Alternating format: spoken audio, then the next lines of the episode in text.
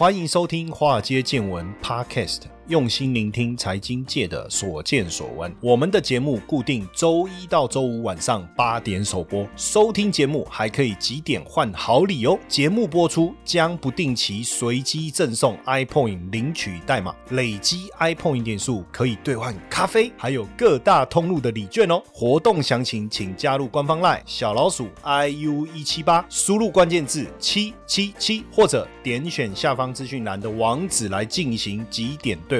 让古怪教授请您喝咖啡拿礼券吧。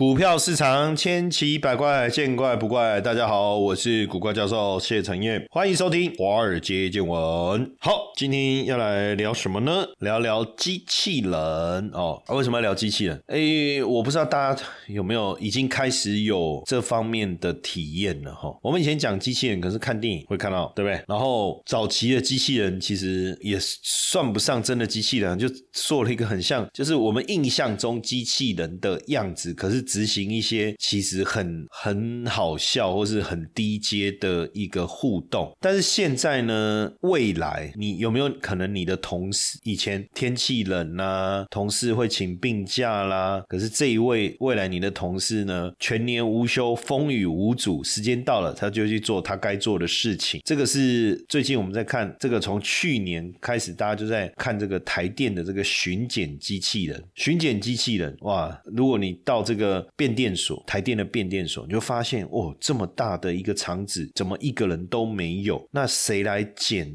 测呢？谁来巡逻检视呢？哇，原来就是这个机器人了。那因为你去想，未来高龄化、少子化，对不对？一定会有机器人的同事，但这个机器人同事，等当然他一定会在特定的场域才有办法执行哦。那二零二二年全球新增了五十七万个工业机器人，就是工业机器人哦，产值是两百。七十亿美金，预计到二零二四年，机器人的产值会达到三百亿美金，达到三百亿美金。到了二零二五年，全球的工业机器人有可能突破六十九万台。那工业机器人用在哪里？你去想一下，其实有很多可能人类应该说我们人类比较不容易做到的，肯定是需要工业机器人嘛。那还协助我们做巡逻啦、检查啦、维系啦。最主要当然还是在生产线上比较多，各位也有听过关灯工厂吗？就那个工厂是不开灯的啊，不开灯，那机器人看得到吗？哦，机器人又不用看得到，对不对？他的眼睛不是我们要透过光线才能看到的那种眼睛哦。然后呢，机器人二十四小时也不会累，对不对？真的是不会累哈，像那张惠妹就是 唱那一首歌一样，就是不会累啊，二十四小时都不会累。所以我问你啊，如果有一个人他可以二十四小时工作，又不用开灯，然后呢又不用 一天到晚请假，然后又不会跟你吵要加薪，请问这样的人你要不要用？当然要用。啊，那这个是什么人？叫机器人，然后就就变这样子啊，哦，就变这样。那工业机器人呢，当然可以应用的层面相当相当的广哦。那所以有很多钢铁业、石化业、半导体业或是面板厂，他们的安全的巡检工作其实已经开始采用机器人。所以我觉得使用机器人的重点其实无关这个什么它会不会累啊、轮班啊，或或或是薪资的问题。我觉得真正的。问题其实在于有很多的场域，或是我们讲工作场所的环境，实际上你要透过人力来完成是非常危险的，那才可怕。哦，那才可怕。比如说你要去检查你的这个工厂环境，那它是不是会有有毒的废弃物质、废水？检查那些管线，甚至高空，像你看那种高楼大厦洗那个外墙，那个哇塞，那个以前以前念书的时候，然后刚好就有同学说要不要去打工，然后我说做。什么工？他说：“哦，一天好几千这样。”然后我说：“做什么？”他说：“清洗那个高楼大厦的外墙。”那份工作其实没有什么专业。坦白讲，我觉得它不是那么专业，它就是一个劳力性质，就是你吊在外墙，然后用水管喷水，然后洗刷刷、洗刷刷、洗刷刷、洗刷刷，就这样。那他需要的是什么？当然你要体力要比较好。第二个是什么？不怕高啊。然后那时候我有没有去？没有，因为我虽然没有惧高症，可是在高的地方。往下看这样，然后还要洗窗户。坦白讲，我觉得我会脚软，我怕我会尿一裤子啊，我不敢去啊。但是钱是真的蛮多，可是以后这种还需要找人吗？用机器人就可以替代啦。所以台电的这个巡检机器人其实就是这样子的背景下产生的。台电过去呢也不缺人力啊，那他派人巡逻啊，有什么问题？可是现在人力的流失，六百多个变电所，他们现在都改成自动化哦，改成自动化。那现在当然还有一些偏乡的可能巡检的问题。还需要，可是未来采用机器人的比例越来越高的情况下，是不是也能够让机器人投入这个电力的维护工作？那像阿根廷也研发这个，他们为了提升河流的这个水质，避免河道的阻塞啊，因为要定期整顿环境嘛，那他们也推出了新型的太阳能扫扫河川的机器人哦。然后而且我们一般人扫河川就只能扫河川嘛，就捞垃圾啊什么。可它还除了它可收收集。水质的资料，然后除了取代人工作业、移除河川上面的落叶、垃圾这些污染物之外，哈，那包括你说那种保特瓶啊、塑胶袋啊什么这些，哈，它它它都可以清。同时，它还可以帮你收集数据，看看到底河流有没有产生什么变化。那美国的素食店呢，也开始导入机器人做什么？其实有很多工作，它其实是一个就是很单调、很 routine。那人要学会，其实也蛮简单的。那你学会以后，其实你就一直重复在做。做那一件事情，我举个例子，像炸薯条，炸薯条就是把一堆薯条丢到油锅里面，然后然后按时间，然后等时间到了再把它捞起来，不就这样子，对不对？那如果是这样，第一个动作把冷冻炸薯条放到油里面，对不对？那把炸物放到托盘里，哎，这个可不可以透过？机器人，工业机器人，其实你不要想成说机器人一定就是有头有脸有手有脚，不一定，它可能就是一个机械手背，就是类似这个概念。像如果你有去吃，有没有去吃过酸奶液？他们现在这个送餐，他们现在送餐就招呼还是人呐，真人呐，呃，对不对？一进去还招呼你，说，哎，你是真人还是机器人？哦，真的，对不对？哦，但你做好了，然后你不是会点你要什么什么料，什么肉，什么肉，什么肉，对不对？好，你点完，谁送过来？机器人，他就走过来，然后就就发出声音跟你讲几，你是几号桌，请拿你的餐点。那他就他放在那边，你就把它拿走，拿走，你再按一个 OK，他就回去了。但这个机器人其实就是一个很简单的一个设一个功能，对不对？它就是只是一个食物的传递，但这样是不是可以减少一些人力，就可以让真的。需要真人服务的环节，让真人来做，对不对？那像去年哦，这个特斯拉哦，不是在 AI Day 发表了一个机器人 Optimus，对不对？Optimus，那这个机器人就是它是做的跟人一样啊，身高。跟我跟我差不多，一百七十三公分，但他他比我瘦太多了，他在五十七公斤哦，他可以负重十公斤，步行速度大概八公里，那可以抓一些小型的那个零件。那目前未来预估的售价大概是两万美金的话，大概台币多少？那所以如果他又可以做到更细致，以后我出门我带一个机器人在我旁边当我的保镖啊，对不对？哎，不错，他也许也可以帮你提东西啊。哎呀，以后女孩子逛街就快乐了，应该快乐的是男。生嘛，不用陪太太去逛街，然后帮他提大包小包，就派我们的机器人出马就好了，是不是？哦，他也不会抱怨，对不对？然后也不会累。哇塞，那个女生逛起街来，那个是跟疯子一样哦，都不会累的。哎，没关系，所有的大包小包就让这个机器人来帮你提，是不是？那当然有人会说，这个机器人未来机器人大军哦，二零二六年会达到七百四十亿美金，有工业机器人，比如说帮你装搬运，帮你装配，有服务机器人，像我刚才讲的送。送餐机器人、铝塑机器人，对不对？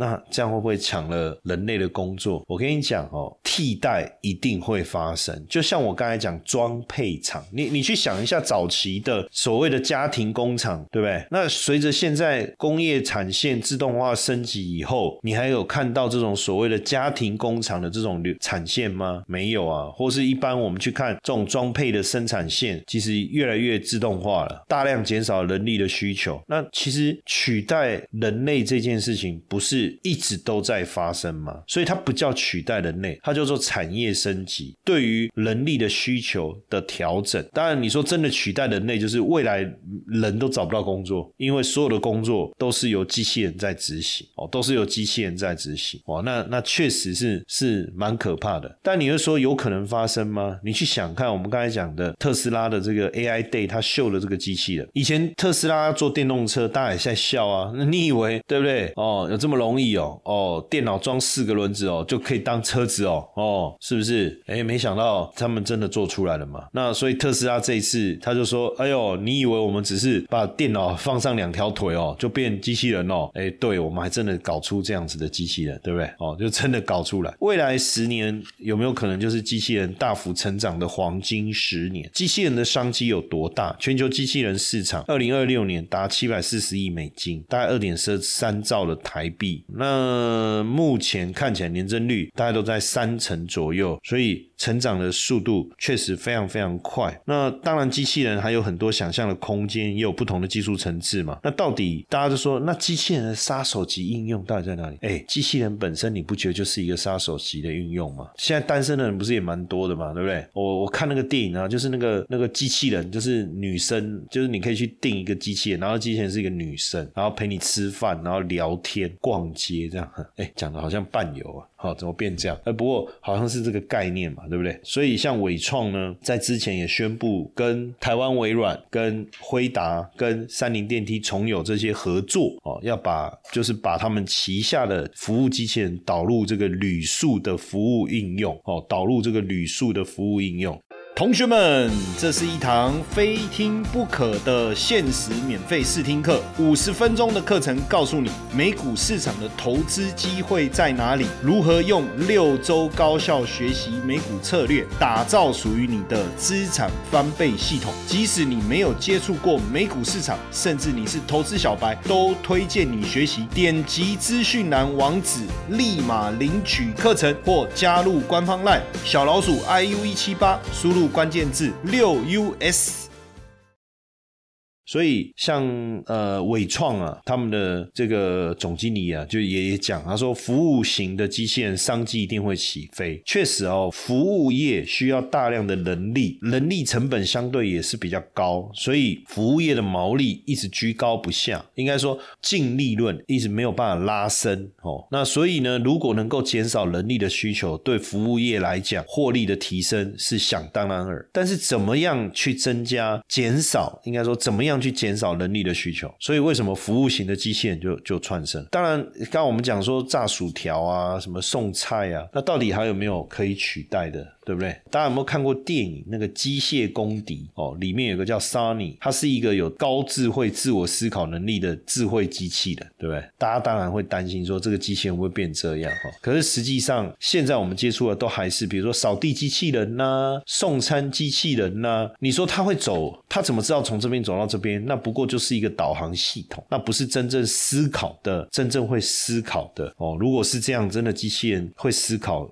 我们也打不过他，妈的铁做的、钢做的，我们怎么打得过他？对不对？那如果他又有思考能力，那还得了哈？不过如果未来的机器人是这样，就是说你一个人的时候他陪伴你啊，你要晒太阳的时候他也推你出去，这对不对？哦，那这个机器人就是服务机器人嘛？那他推我出去晒太阳啊？这个设定要怎么设定？其实也蛮简单的，对不对？你给他简单的就是说从这里到外面，然后你给他地图的路径，对不对？然后他脑海里面就有那个路径，然后你按。启动，它就在后面帮你推到那个定点。概念上不就应该是这样嘛？概念上应该是，而不是说你跟他讲，哎，推我出去晒太阳，然后他还真的自己会思考，然后去看呃院子在哪里，然后帮你推去那边。他不是这个思维啊，对不对？就他就是一个一个辅助的一个辅具的概念嘛。那他你要讲，比如说他是有轮，他用轮子也好，他是用走路走动的方式也好，那它就是一个呃，你可以讲什么那种那种那种堆高机嘛，对不对？自动的，然后它可以推动。东西嘛，那你说路线还不简单？那个 Google Map 把那个路线图用在他的脑海，传到他脑海里，他自动顺着那个去前进。所以实际上他并没有思考能力啊，没有思考能力。所以你说机器人到底会不会取代人？我觉得呃，很多工作肯定会变成是机器人做。这个我我我认为是哦，就是高劳动性的、重复性高的。甚至我高危险性的。肯定是交由机器人来，但是有很多是服务的，服务本质的。你你说今天需要你，你今天去餐厅，你希望一个真人跟你打招呼、跟你聊天，对不对？还是机器人？但是送餐可以是机器人吧？可以吧？打扫可以是机器人吧？代位可以是机器人吧？可能嘛？但是哎，今天今天用餐怎么样啊？哦哦，满意请按。呃，比如如果是机器人呢，今天用餐如何啊？现在的声音都可以用用真人的声音了哈，不用不用故意。装那个机器人声音，以前我们要装机器人声音，说大家好。哦，这样现在也不用了，现在也不会这样，对不对？它可以用人真的声音，然后组合。现在这个 AI 技术这么强，然后呢，问你，哎，使用怎么样？啊，你告诉他，他就把你的对话存起来，然后再告诉你要干嘛。他好像也跟你是一个真人的互动，可是再怎样还是比不上真人吧。所以我觉得未来机器人它可以取代的是什么？就是简单而且重复性、高度劳力的工作，但是需要有温度的，需要有智慧的，比如说像服务员。你不要说定位的啦，我说进来啊，你要跟人家打招呼啊，干嘛这个？哦，应该还是要靠真人，对不对？但是确实一定会减少人力的需求，这是一定，这是一定。那当然，现在来看工业机器人确实这大爆发哈，像其实。一直以来，北美的工业机械使用在汽车产业上面，哦，这些重复性的工作、组装、焊接，其实一直都有，一直都有，哦，比重也越来越高。那现在，呃，生产的领域啦，哦，也越来越多。哦，加工制造啦，现在基本上应该会看到工厂对工业机器人的依赖的程度是越来越高了。哦，越来越高了。那像这个呃方舟，大家应该知道方舟了哈，Ark 方舟投资，他也提到，就是他们最近有出呃，应该说今年他们有一份报告，投资报告叫《二零二三的大胆想法》哈，这个报告也提到了这个 AI 对五大科技趋势汇集的这个重要性。汇集的重要性哦，汇集的重要性。呃，方舟最新的报告啊，就谈到市场参与者可以特别去注意五大。这个创新平台哦，包括 AI 哦，机器人等等哈，科技的整合，未来成长的速度呃会更快，会更快。那 AI 的训练成本呢，也会开始大幅度的降低，而且降低的速度相当相当的快，相当相当的快。二零二零年可能你要花四百五十万美金，到了二二年你只要四十五万美金，你就可以同样的达到你所需要的训练的结果哦，AI 训练的一个结果，所以。实际上进步的速度比我们想象的都快，非常非常的多，哦，快非常非常的多。那当然，就整个机器机器人的商机起来了，哦。那我们讲到一些台厂，像红海哦，他们也推出这个移动机器人的解决方案。广达哦，也参与这个协作机器人。人保哦，转投资台湾的智能机器人。伟创推出了服务型的机器人。那台达电也在发展这个自动化的产品跟零件。所以大家都往这个方向走。